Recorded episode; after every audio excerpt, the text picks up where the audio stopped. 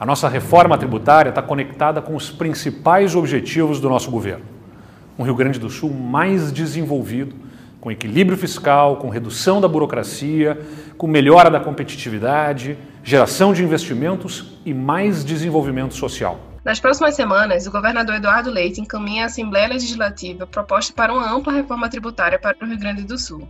Com eixos no equilíbrio fiscal e uma tributação menos burocrática e mais justa, a reforma terá como resultados a redução da carga do ICMS para as pessoas de baixa renda e o aumento da competitividade do setor privado. Com as mudanças no sistema tributário, o governo do Rio Grande do Sul completa um ciclo de reformas que vem desde 2019, com a modernização da Previdência e da carreira dos servidores estaduais. Eu sou a Natália. Eu sou Isabela e hoje, aqui no Brasil no Centro, nós vamos falar sobre a reforma tributária que está sendo proposta pelo governador Eduardo Leite e que já coloca o Rio Grande do Sul no debate que finalmente voltou a dar alguns passos aqui em Brasília no âmbito federal. Fique com a gente.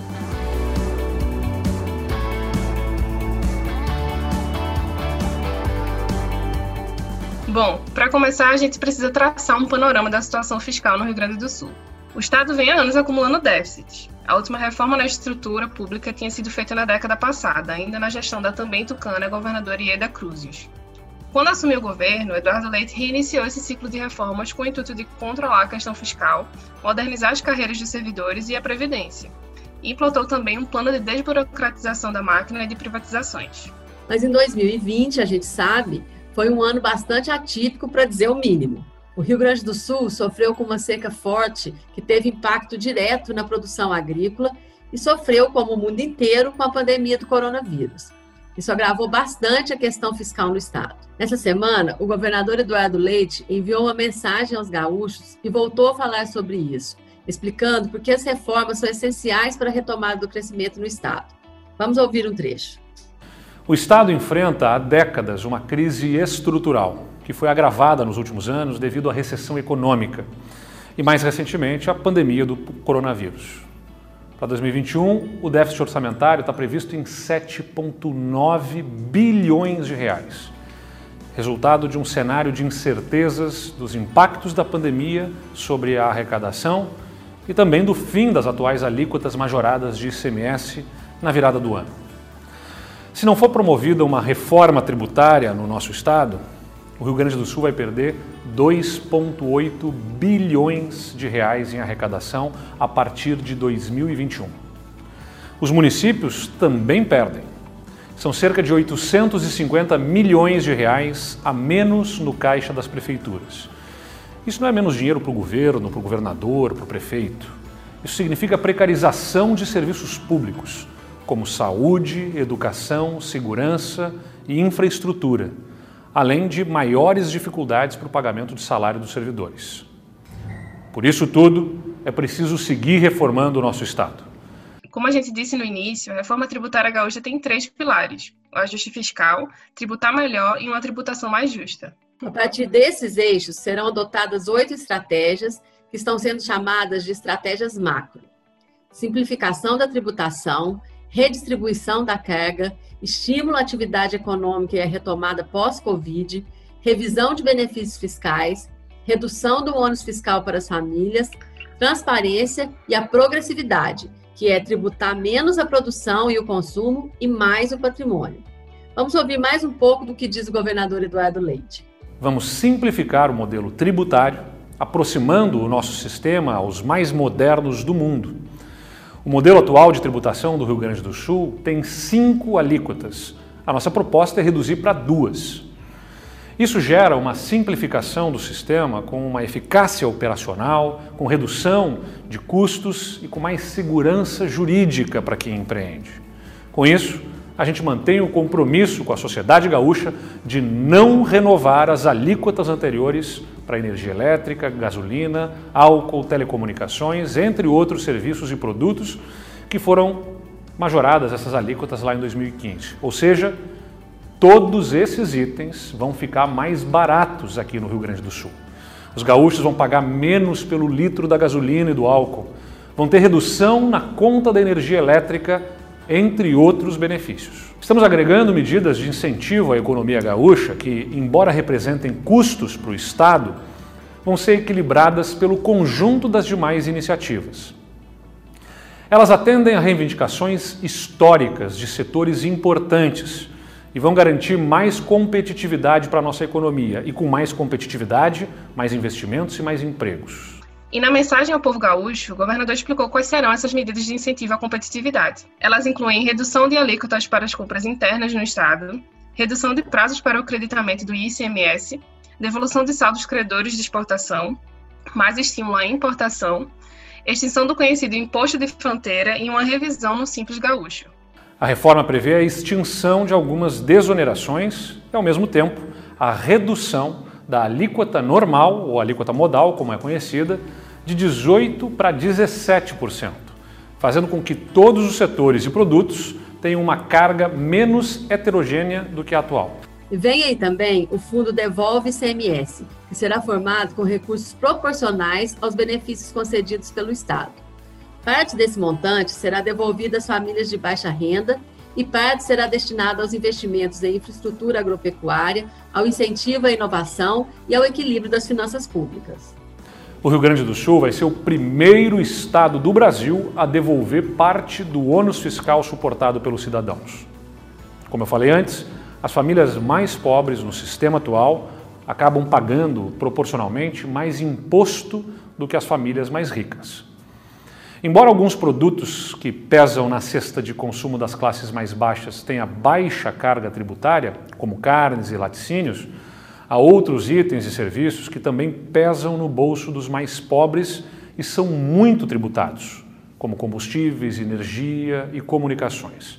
É exatamente isso. Segundo estudos da Secretaria de Fazenda do Rio Grande do Sul, hoje o ICMS tem impacto de 14,7% na renda das famílias mais pobres, ou seja, aquelas que ganham até R$ 1.908 por mês. Já para as famílias mais ricas, com renda acima de R$ 23.850, esse impacto é de 3,4% apenas. Com a criação do fundo Devolve ICMS, vai ser devolvida uma parte do ICMS contido nas compras das famílias cadastradas e o percentual de devolução será maior para as famílias de mais baixa renda. Em 2023, nós estimamos que vão ser devolvidos cerca de 450 milhões de reais. Quase 500 milhões de reais em devolução de imposto pelo governo do estado para as famílias de mais baixa renda. Com todas as medidas e com a devolução para parte das famílias gaúchas, em todas as classes de renda, em todas as faixas, a carga fiscal do ICMS vai ser reduzida para todos em relação à situação atual.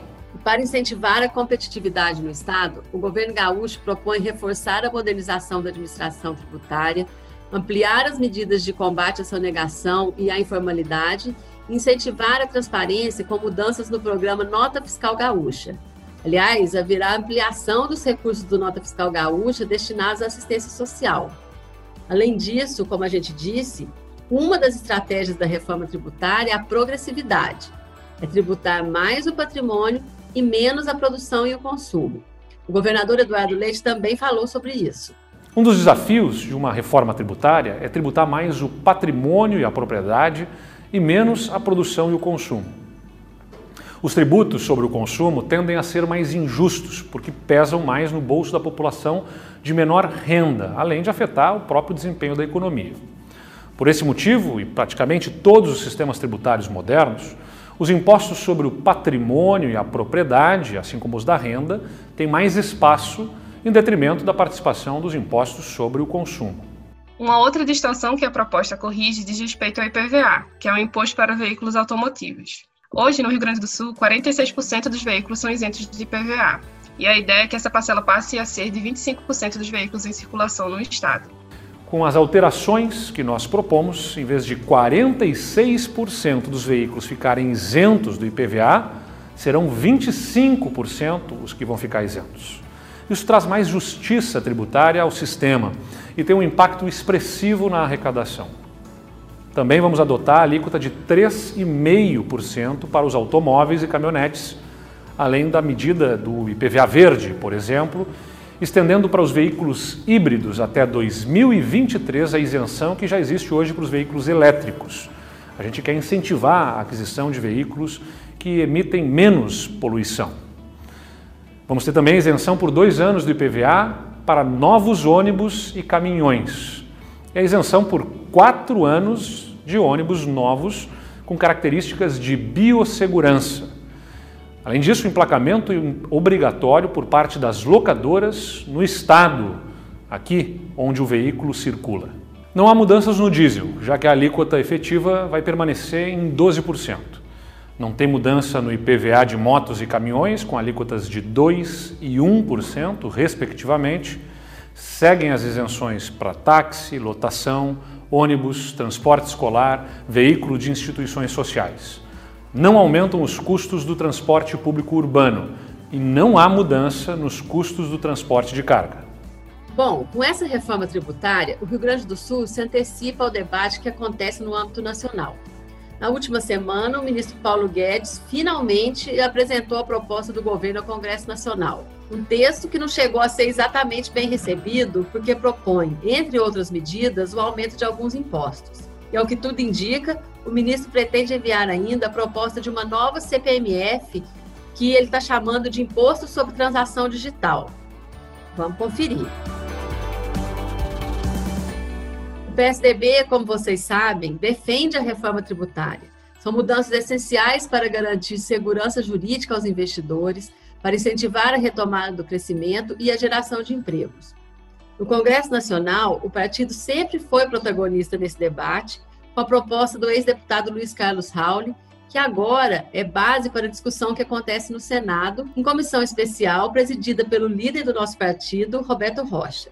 A ideia do senador Tucano é que dessa comissão saia um texto de consenso entre a proposta do governo, as propostas que tramitam no Senado e na Câmara e que têm como principal eixo a unificação de impostos e também consenso com os diversos setores da economia. Enquanto isso, o governador Eduardo Leite, que também apoia a reforma tributária federal, já prepara a modernização do sistema gaúcho para essas mudanças que virão da União.